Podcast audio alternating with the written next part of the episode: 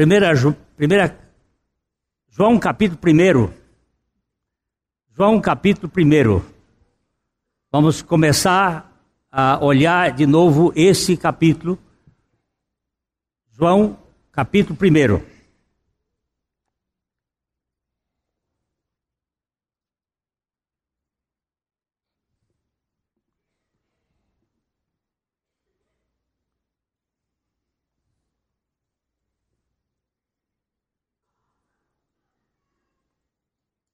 Dodô.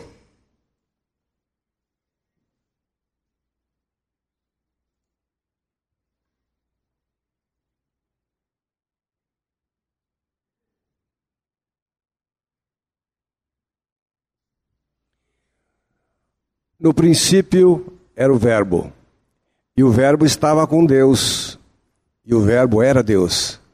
Ele estava no princípio com Deus. Todas as coisas foram feitas por intermédio dele, e sem ele, nada do que foi feito se fez. A vida estava nele, e a vida era a luz dos homens. A luz resplandece nas trevas, e as trevas não prevaleceram contra ela. Houve um homem enviado por Deus, cujo nome era João. Este veio como testemunha para que testificasse a respeito da luz, a fim de todos virem a crer por intermédio dele. Ele não era a luz, mas veio para que testificasse da luz, a saber, a verdadeira luz que, vindo ao mundo, ilumina a todo homem. O Verbo estava no mundo. O mundo foi feito por intermédio dele, mas o mundo não o conheceu. Veio para o que era seu, mas os seus não o receberam. Mas a todos quantos o receberam, deu-lhes o poder de serem feitos filhos de Deus, a saber, aos que creem no seu nome, os quais não nasceram do sangue, nem da vontade da carne, nem da vontade do homem, mas de Deus. Até aqui. No princípio era o quê? Quando é o princípio?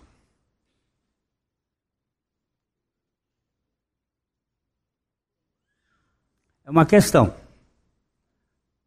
A gente a gente tem a ideia da criação.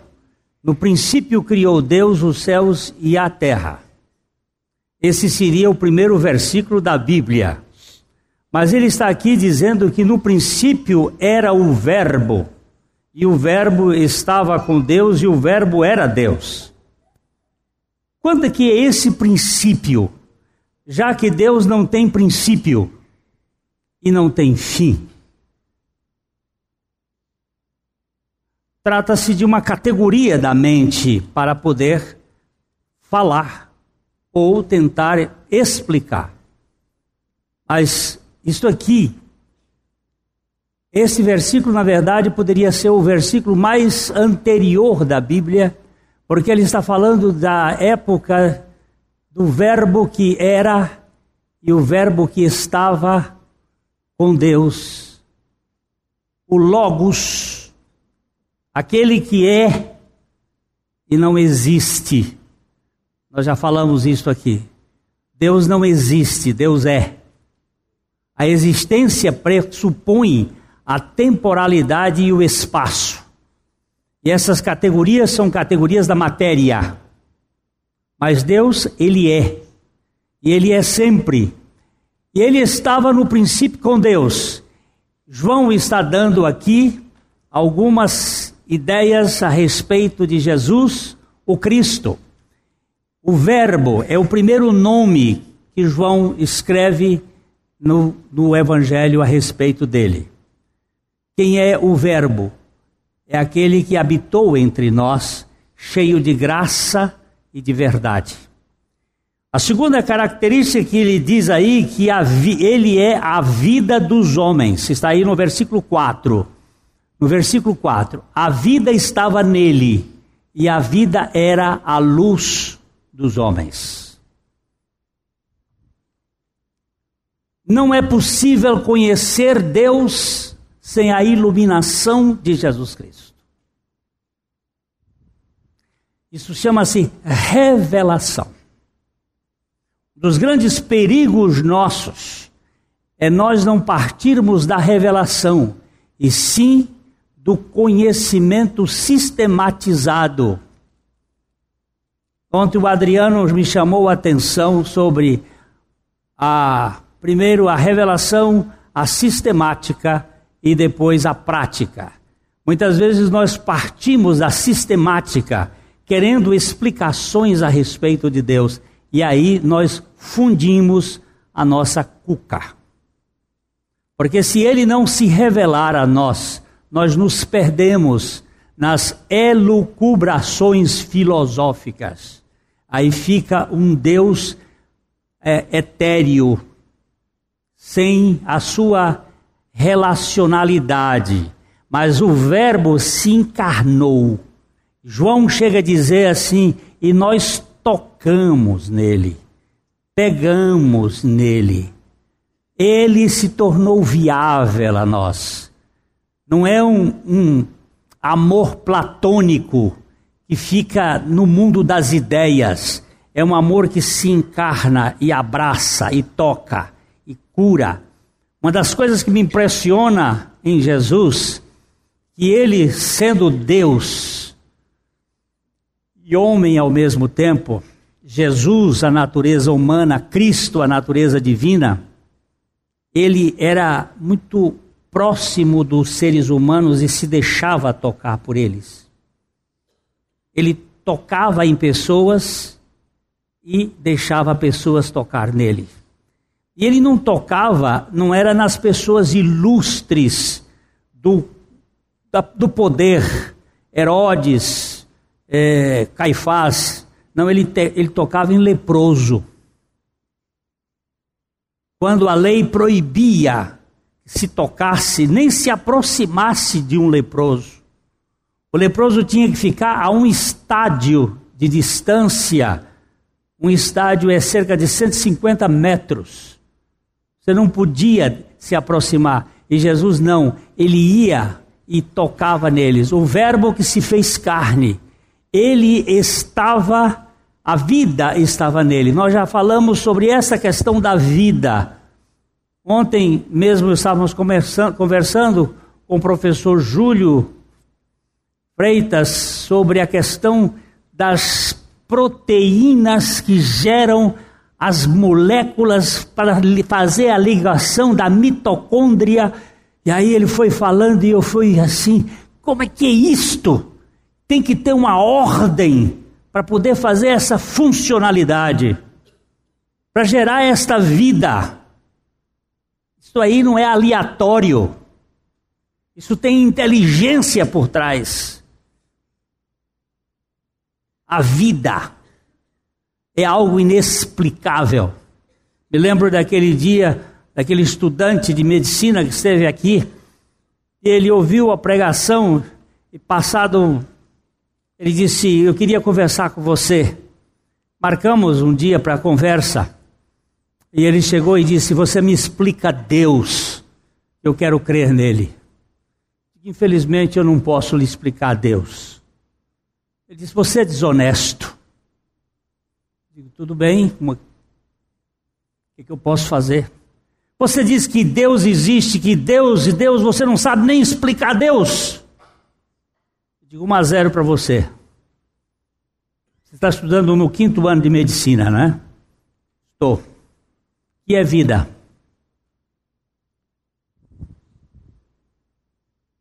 Ele olhou para mim, olhou e disse: Não sei. Eu digo: Você é desonesto. Você está estudando medicina para cuidar de vida e você não sabe nem explicar o que é vida? Um a um. Empate. Agora eu vou desempatar que é matéria? Ele diz: matéria e energia condensada. Digo, não saiu do lugar. O que é que é energia? Me dê uma explicação de energia. Ele disse: Não sei. Dois a um para mim. Você agora pode chutar de lá para cá, que eu também não vou responder um bocado de coisa. Mas uma coisa eu sei em quem tenho crido: e estou bem certo de que Ele é poderoso para guardar o meu depósito até o dia final. Mas houve um dia que você creu em alguém, alguma realidade, ele disse: Cri, eu fui coroinha. Digo muito bem. E houve um dia que você teve uma grande decepção que lhe fez descrer, aí ele ficou vermelho como sua camisa. Bem vermelho. Ele é de origem estrangeira. Eu disse: é problema moral, não é problema lógico. Aconteceu algum problema moral com você? Não problema, mas você não precisa me falar. Mas outro dia eu vi uma crônica deste homem aqui na Folha de Londrina. Aquele que se dizia ateu, falando de Jesus Cristo. E aí eu me arrepiei. Isso faz mais de 30, 40 anos. Ele dizendo que a única realidade que pode ter significado para o homem é Jesus Cristo, o Filho de Deus. Porque é Ele que pode mudar a, as pessoas e Ele é a vida. Ele é a vida que estava nele, ele era a luz dos homens, a vida que era a luz dos homens. O versículo, uh, depois ele vai dizer no versículo ah, 4 não, versículo 18, que Jesus é o Filho do homem. Ou melhor, o Filho de Deus. Vamos olhar o, o versículo 18. Eu estou querendo ver os títulos de Jesus nesse capítulo. Nós só lemos até o verso 14, mas no verso 18 nós temos aí. Ninguém jamais viu a Deus, o Deus unigênito, que está no seio do Pai, é quem o revelou. Ó,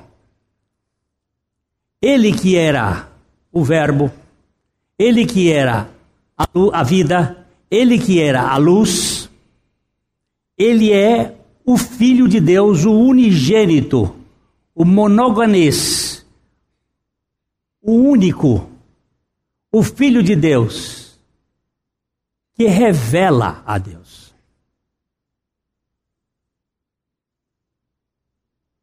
É o único que revela a Deus. Nós não podemos conhecer a Deus senão por Jesus Cristo. Deus, ele transcende, ele está além das dimensões da mente humana. Mas Jesus Cristo, ele entrou no nosso sistema para revelar a pessoa do Pai. Preste bem atenção que diz que ninguém jamais viu a Deus. Nem pode ver, porque é espírito. Espírito não ocupa lugar no espaço. Espírito não tem cor. Espírito não tem cheiro. Espírito não tem forma. Espírito é espírito. Não dá para você explicar espírito. Ele diz que ninguém jamais viu a Deus, mas o Deus unigênito está no seio do Pai, é quem o revelou. Ele disse para Filipe: Filipe, quem vê a mim, vê o Pai, porque eu e o Pai somos um. Jesus é a revelação do Pai à humanidade. Agostinho foi filho de uma senhora Mônica, que era cristã, o pai dele era um pagão, e ele foi criado esquizofrenizado por uma orientação da mãe para Cristo e com a orientação do pai para as prostitutas. E ele se tornou um homem é, devasso, até aonde não podia. Ele dizia que ele não tinha satisfação de mulheres que o debatesse, que o deixasse mole. Ele podia ter 17 mulheres durante uma noite. Tamanho fogo que aquele homem tinha. Eu não sei Não tinha Viagra na época. Não sei como é que ele tinha essa potência toda. Mas um dia, ele foi ouvir um pregador chamado Ambrósio, que era um pregador do evangelho que se tornou bispo de Milão. E ele foi ouvir porque ele era professor de retórica e ele queria ouvir a pregação de Ambrósio. E depois Ambrósio lhe deu um livro de Romanos para que ele para que ele lesse. Ele levou o livro de Romanos que era em rolo. Era um rolo, não era livro, nem é como esses negócios da gente hoje de iPad. Era um rolo. E ele botou o rolo lá, num determinado lugar. Mas ele ouviu umas crianças brincando de roda. Era no tempo que criança cantava ciranda, cirandinha, vamos todos cirandar, vamos dar meia volta, volta e meia, vamos dar. No tempo que criança brincava de sola sapato do rei rainha, põe o pé na pompoinha, cada lemanésia é fuja. Era no tempo de que criança brincava de, de bets, era no tempo de criança fazia roda na rua. Hoje criança não faz mais nada. A criança fica com iPad, iPhone, aí não sei o quê. E ai de pai que não der esses troços para eles. Hoje criança é um negócio que está dominado por, por tecnologia e sem nenhuma. E essas crianças cantavam uma música e que dizia assim: Tolati et legere. Toma e lê. E aquilo foi como que o Espírito Santo tocando no coração dele. Vamos ver se eu, se eu consigo achar o texto. É capítulo 13 de Romanos, acho que é não com impudicícia, nem com orgias. O texto que caiu para Agostinho foi Romanos 13, 13, 13. Pode, ser, pode pegar um pouquinho antes no ponto. Ninguém jamais. Não, não, isso não é esse.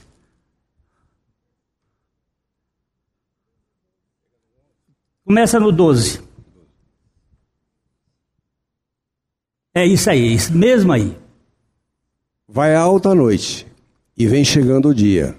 Deixemos, pois, as obras das trevas e revistamo-nos das armas da luz. Andemos dignamente, como em pleno dia, não em orgias e bebedices, não em impuditícias e dissoluções, não em contendas e ciúmes. Continua. Mas revestivos do Senhor Jesus Cristo e nada disponhais para a carne no tocante às suas concupiscências. Esse homem que era um concupiscente, você sabe o que é concupiscência? Alguém aqui pode, pode dizer o que é concupiscência? A gente lê a Bíblia e às vezes não sabe interpretar porque não sabe nem o significado das palavras. Hein? Fala alto. Desejo desenfreado. Desejo que não pode ser, vou usar um termo clássico, sopitado. Sabe o que significa isso? Que não pode ser sepultado, obumbrado. Desejo que, esse desejo que é, que é tem uma expressão da psicologia que a pessoa fica é, como que. Como é que é? O irrefreável. Continente não, não é essa palavra, não. É, é uma pessoa que é. É insaciável também, mas é uma outra palavra que eu não estou lembrando agora. É, é obsessiva obsessiva. Ela fica aí, não, não para, não para. Masturba, masturba, masturba, masturba, vê, vê filme pornográfico, vê, vê, vê, vê, vê, vê.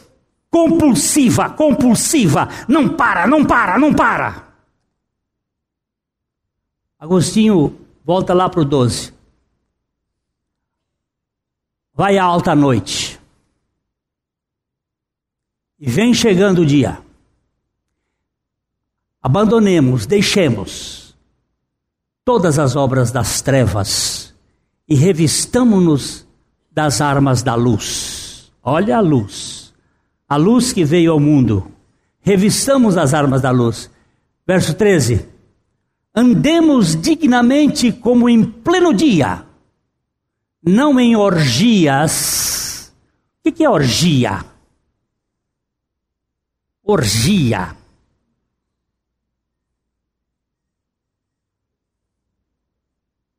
Ó. Você sabe, mas não sabe dizer. É. Essas festas que não são são bacanais. Bacanais vem de Bacon, o deus das orgias, da insatisfação, e não tem nada que satisfaça, não em orgias e bebedices, come, come, eles comiam nas orgias, eles comiam, comiam, comiam, comiam, depois pegavam uma pena de pavão, enfiava na garganta, vomitava, depois tomava comer, comer, comer, tornava vomitar, tornava comer, comer, comer, comer. Pelo prazer, não em orgias e bebedices, não em impudicícias. O que é impudicícias? Coito fora do casamento, impúdico sem pureza. Uma coisa sórdida, não em impudicícias e dissoluções, não em contendas e ciúmes. O que, que é contenda?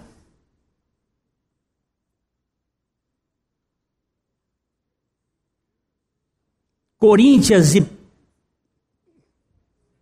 Palmeiras, contenda. Não, aquilo é disputa não é contenda. Disputa de jogo, agora contenda é quando existe um ressentimento e amargura e quer matar o outro. Não em contendas e dissoluções, não em pudicícias e soluções, não em contendas e ciúmes, mas, verso 14, 14, mas revestivos, ou melhor dizendo, sede revestidos do Senhor Jesus Cristo, e nada disponhais para a carne no tocante às suas, os seus desejos terríveis, e Agostinho se prostrou diante do Senhor. Que veio revelação veio iluminação. Agostinho era o homem da iluminação. Ele disse: sem revelação, sem iluminação, nós não podemos conhecer a Deus. Aí ele se prostrou, ficou três dias sumido. Uma das amantes dele, não vou me lembrar o nome dela agora, mas ela saiu procurando Agostinho por toda Roma atrás dele porque ele tinha sumido. E de repente, ela encontra ele numa via. Não foi na via Apis, foi uma outra via. Havia uma outra via lá e ela foi, foi andando e encontrou Agostinho. Ela disse: Agostinho, onde é que tu estás? Faz três dias que eu te procuro. Ele olhou para ela e disse: Eu não estou mais. Agostinho não existe. Cristo é minha vida.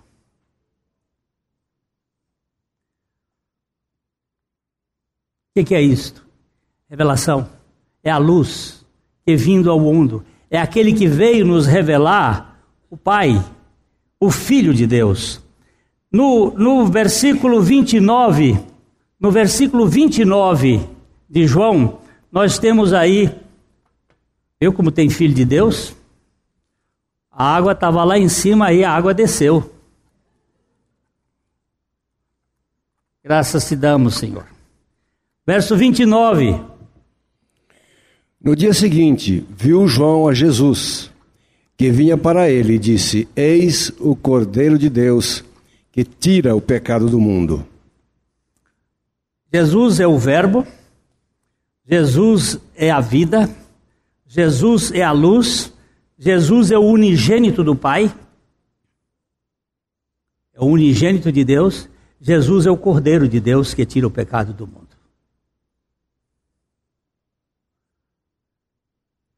Quantos aqui assistiram missa em latim?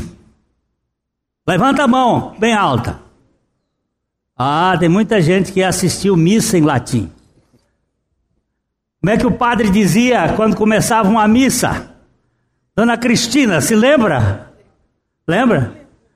Ah, você não lembra do que ele falava em latim, mas ele falava de costas. Ele falava de costas para o auditório, de frente para o sacrosanto. Ele dizia: Esse agnus dei quitolat peccata mundi. Era a primeira frase que ele dizia no começo de uma missa: Eis o Cordeiro de Deus que tira o pecado do mundo. Jesus, o Cristo, o Cordeiro, não o Cordeiro da religião, mas o Cordeiro de Deus. João Batista foi o sumo sacerdote do tempo de Jesus. Como somos sacerdote? O sumo sacerdote era Caifás? Não. Caifás era um preposto colocado por Herodes. O verdadeiro sumo sacerdote foi João Batista, filho de Ana, filho de Isabel, perdão, filho de Isabel, da família de Zadok, da família do sumo sacerdote. Por isso que ele aponta para Jesus e diz assim: Este é o Cordeiro de Deus, que tira não o pecado de Israel, mas que tira o pecado do mundo. Ele não veio somente para Israel, porque nós vamos ver ali no versículo que ele disse que ele estava no mundo, mas o mundo não o conheceu. Ele veio para o que era seu, os seus não receberam, mas a todos quantos o receberam, seja judeu, seja gentio, deu-lhes o poder de serem feitos filhos de Deus, a saber, aos que creem no seu nome, os quais não nasceram do sangue, não se trata de consanguinidade, não nasceram da carne, não se trata de instinto, nem da vontade do varão, não se trata da vontade pessoal, mas de Deus. Foi Deus que assim o fez e assim o quis. E ele é o Cordeiro de Deus que tira o pecado do mundo. Esta é a outra outro nome dele. O verbo, a vida, a luz, o filho de Deus, o Cordeiro, aquele que tira o pecado do mundo. Não existe Salvador fora de Jesus. Vamos dar só uma olhadinha em, nos João 10, João 10, 2. Vamos ver João 10, 2.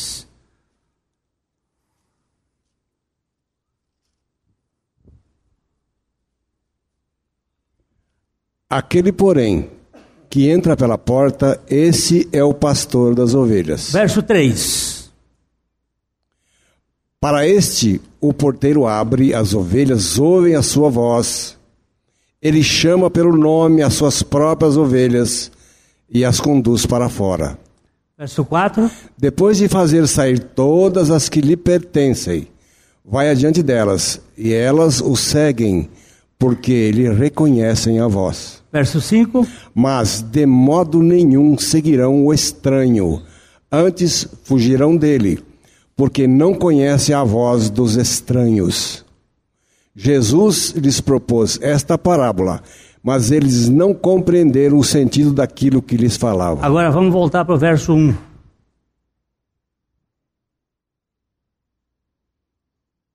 Verso 1. Em verdade, em verdade vos digo: o que não entra pela porta no aprisco das ovelhas, mas sobe por outra parte, esse é ladrão e salteador. E o verso 2? Aquele, porém, que entra pela porta, esse é o pastor das ovelhas. Jesus é a única porta. E ele é o único pastor. E ele é o único salvador. Não existe outro. Não adianta você procurar. Vamos para João 10, 10.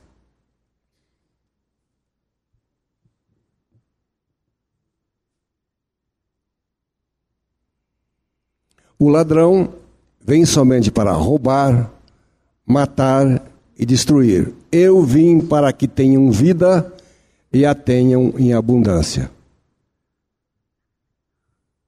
Quem é que pode dar vida? Você não vai encontrar salvação em outro lugar, a não ser nele, aquele que tira o pecado do mundo. Jesus também é aquele, é o único que pode batizar com o Espírito Santo. Vamos ler capítulo 1, verso 33 de João.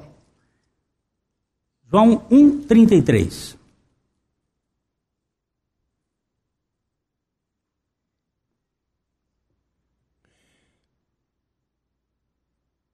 Eu não o conhecia. Aquele, porém, que me enviou a batizar com água, me disse: Aquele sobre quem vires descer e pousar o Espírito, esse é o que batiza com o Espírito Santo. João é o batista, é o batizador com água. Mas Jesus é o que batiza com o Espírito Santo. Significa que ele precisa tirar o pecado do homem para depois batizar o homem no Espírito Santo. Por quê? O homem, o mundo não pode receber o Espírito Santo porque não o vê nem o conhece. Mas ele disse para os seus discípulos: Vós o conheceis, porque ele habita convosco e estará em vós. O batismo do Espírito Santo só pode acontecer por Jesus, depois que ele tirar a natureza velha do homem na cruz. Ao tirar a nossa natureza lá na cruz, tirando o pecado, ele não disse: Eis o Cordeiro de Deus que tira os pecados do mundo. Ele disse: Eis o Cordeiro de Deus que tira o pecado do mundo. Há alguma diferença entre o pecado e os pecados? Ah, sim, senhor. O pecado é a natureza, os pecados são os atos da natureza. Quando João, quando Isaías foi falar sobre Jesus, lá no capítulo 53, ele diz que o Pai fez cair sobre ele a iniquidade de nós todos. Não as iniquidades, mas o pecado, a iniquidade de nós todos e pelo seu penoso trabalho, o meu servo justo justificará a muitos. Ele tem uma obra para todo aquele que crê. Então nós precisamos entender que ele é o que batiza com o Espírito Santo. E o Espírito Santo só entra em nós depois que Jesus fizer uma obra de nos libertar de nós mesmos. Porque ele não habita num coração porco. Ele precisa nos tirar de nós para ele poder habitar em nós, o Espírito Santo habitar em nós. O Pai enviou dois advogados. Jesus Cristo é o advogado do pecador. E o Espírito Santo é o advogado de Jesus Cristo no crente. Jesus Cristo é o advogado, é aquele que advoga a nossa causa, a causa do pecador, para tirar o pecado. E ali na cruz, ele realizou esta obra, porque não foi Jesus que morreu sozinho Eu morri naquela cruz com ele. E aquela cruz era minha. Não era apenas de Jesus. Então nós precisamos entender com clareza que o batismo no Espírito Santo é uma obra de Cristo ao nos uh, levantar na terra e nos fazer morrer com Ele, e na ressurreição Ele nos dá a vida dele para que o Espírito Santo venha habitar em nós. Ele disse: Eu vou, mas não vos deixarei órfãos. Quando eu for, eu rogarei ao Pai e ele vos dará o outro paráclito, o outro advogado que estará para sempre convosco. Quando nós fomos salvos por Cristo, nós fomos batizados no Espírito Santo. Porque ele vem para ser o selo da nossa redenção. Ele vem ser a vida de Cristo em nós, é através do Espírito Santo. Ele é aquele que batiza com o Espírito Santo. Ainda mais, vou para terminar aqui, nós temos o verso 41 de João 1, que Jesus também é chamado de o Messias, o Cristo, aquele que é a segunda pessoa da Trindade divina e que vem ser o nosso Salvador. João 1, 41. Ele achou primeiro o seu próprio irmão, Simão a quem disse: Achamos o Messias, que quer dizer Cristo. Quando Jesus se apresentou a André, André saiu correndo e foi falar para o irmão dele. Porque aquele que é encontrado por Jesus quer transmitir Jesus para o outro. Ele foi procurar Simão, Simão Pedro, que foi discípulo de Jesus. Ele achou Simão, ele achou primeiro o seu próprio irmão e disse: Achamos o Messias, que quer dizer o Cristo. Na verdade, foi o Messias que o achou, mas nós achamos que achamos quando ele nos acha. Mas é ele que nos acha, é ele que nos procura, é ele que veio nos buscar, e é ele que está fazendo esta obra em nosso favor. Também no verso 49, nós temos ele como o rei de Israel. Eu estou fazendo uma síntese aqui, porque nos quatro evangelhos, Mateus fala de Jesus como o rei de Israel. Marcos fala de Jesus como o servo, o, cordeiro, que é o servo. É, Lucas fala de Jesus como o filho do, do homem. Mas João, ele pega Jesus e coloca uma porção de títulos dele: o Verbo, a vida, a luz, o Filho de Deus, o Cordeiro de Deus, aquele que tira o pecado, aquele que batiza com o Espírito Santo, o Messias, o Rei de Israel. E ele termina dizendo: o Filho do Homem. Mas vamos ver aqui o Rei de Israel. Então exclamou Natanael: Mestre, tu és o Filho de Deus, tu és o Rei de Israel. Ele aqui usa três títulos para Jesus Rabi, mestre, tu és o filho de Deus. E tu és o rei de Israel. Eu vou dar aqui um, fazer uma pequena coisa assim. Mateus, Marcos e Lucas. Jesus só é reconhecido como filho de Deus muito tardiamente pelos seus discípulos. Por exemplo, em Mateus, só no capítulo 16 que Pedro percebe que era o filho de Deus. Mas em João, já no primeiro capítulo, eles vão percebendo, João vai escrevendo que ele já se revelava como o filho de Deus, como o Messias, como a vida, como a luz, como a, o Cordeiro de Deus, como aquele que tira o pecado do mundo. E finalmente no versículo 51, ele é visto aí como o filho do homem. E acrescentou: Em verdade, em verdade vos digo que vereis o céu aberto e os anjos de Deus subindo e descendo sobre o filho de Deus. Sobre o filho do homem. Sobre o filho do homem. Filho do homem.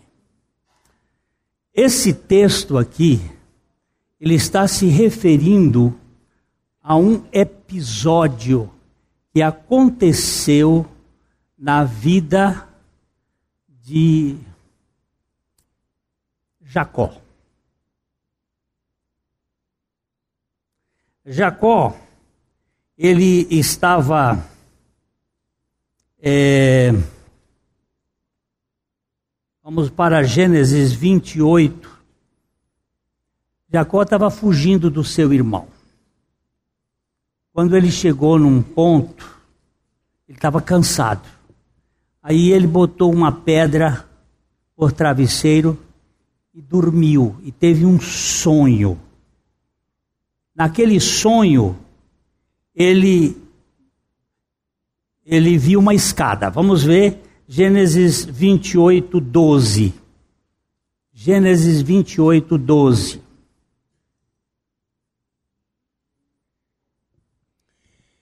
E sonhou, eis posta na terra uma escada cujo topo atingia o céu, e os anjos de Deus subiam e desciam por ela. Verso 13. Perto dele estava o Senhor e lhe disse: Eu sou o Senhor, Deus de Abraão, teu pai e Deus de Isaque. A terra em que agora estás deitado, eu te darei, a ti e a tua descendência. Volta para o verso 12. Sonhou e exposta na terra uma escada cujo topo atingia o céu e os anjos de Deus subiam e desciam por ela. Se eles subiam e desciam, é porque antes eles desceram para poder subir. Isto mostra a graça primeiro vindo a buscar o homem, depois ela voltava. E no versículo 51 que nós estávamos vendo, o versículo 51 diz: Em verdade, em verdade vos digo que vereis o céu aberto e os anjos de Deus subindo e descendo sobre o filho do homem. A escada que liga o homem a Deus é o próprio Filho do Homem. Lá eles viram uma escada em que os anjos subiam e desciam por ela. Agora, aqui já estava explicando. Vamos, vamos comparar os dois. Né? E acrescentou: Em verdade, em verdade vos digo que vereis o céu aberto e os anjos de Deus subindo e descendo sobre o Filho do Homem. É o único que nos liga a Deus o Filho de Deus se tornou o Filho do homem para que o Filho do homem nos levasse a ser filhos de Deus. Isto é a ligação eterna da redenção. Esse maravilhoso Salvador que veio buscar gente como você e eu, que tem o poder de perdoar os nossos pecados. O Verbo de Deus é a vida dos homens, a vida que traz iluminação e traz o perdão dos pecados pelo Cordeiro de Deus, que batiza com o Espírito Santo para que o Espírito Santo seja a realidade em nós. O Cristo que vive em nós é o Rei de Israel, é o Filho do homem, é o Salvador do mundo. É o seu e o meu Salvador. Todo aquele que nele crê tem a vida eterna. E o Senhor assim faça de nós, dependentes inteiramente da suficiência de Cristo. Aleluia. Queridos, nós somos pessoas é,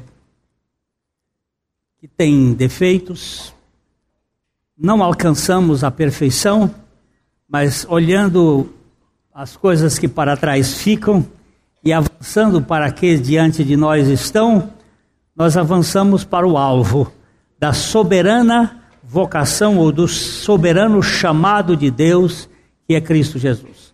Nós precisamos cuidar uns dos outros. Igreja não existe para que a gente simplesmente receba e aí pronto. Nós fomos feitos para lavar pés uns dos outros, para cuidar uns dos outros. São gestos pequenos, às vezes apenas um aperto de mão. Esse cara aqui é, por sinal, meu parente. Ele é até bonito, mas ele é meu parente, nascido lá no Parnaguá, no Piauí. É filho de uma prima da minha mãe. Mas esse, esse aperto de mão que eu dou nele aqui é um aperto de mão de parente e tal, mas eu tenho uma outra coisa. Ele não é meu parente de sangue, ele é meu irmão em Cristo, não é? Então nós temos que cuidar uns dos outros em amor. E não só, às vezes é um gesto, é um amor, é passar a mão no cabelo dele, está bem penteado assim, aí ele vai ficar meio assim. É dar um chego no seu irmão, é ouvir um pouco. Nós vamos gastar tempo na nossa igreja para ouvir as pessoas, ouvir os irmãos. Vamos ter um momento de nosso culto só para a gente sentar e ouvir. Então, vamos lembrar. Quarta-feira tem o quê? Reunião de oração aqui. O compromisso seu e meu é de estarmos aqui orando pela nossa família, pela nossa nação, pelas pessoas que estão que a gente gostaria de vê-las salvas. Eu vou fazer um, um pedido, talvez, ou você cria no seu iPad, no seu iPhone, no seu qualquer coisa, ou num caderno, um lugar para colocar nomes para intercessão de salvação. Ok? Botar um nome. Senhor, me dá um nome. Me dá um, Mexe no meu coração. Por um nome, por nomes. O Otmani diz que quando começou a colocar isto, quando chegou em 1800 nomes, ele viu que Deus já tinha salvo mais de mil.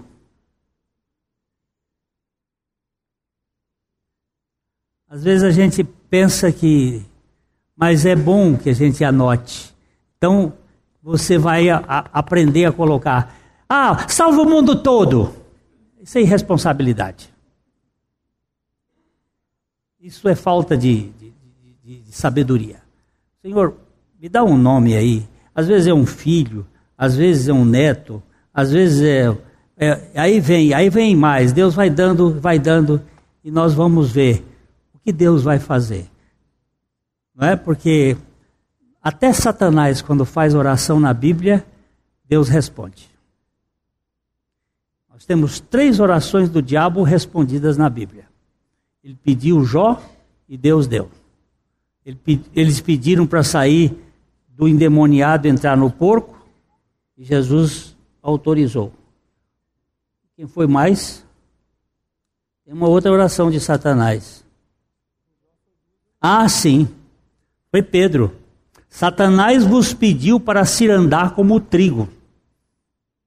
Jesus disse para Pedro: Satanás vos pediu para se andar como trigo. Eu não pude fazer nada porque o Pai já entregou para você. Eu só roguei por ti para que a tua fé não se desfaleça.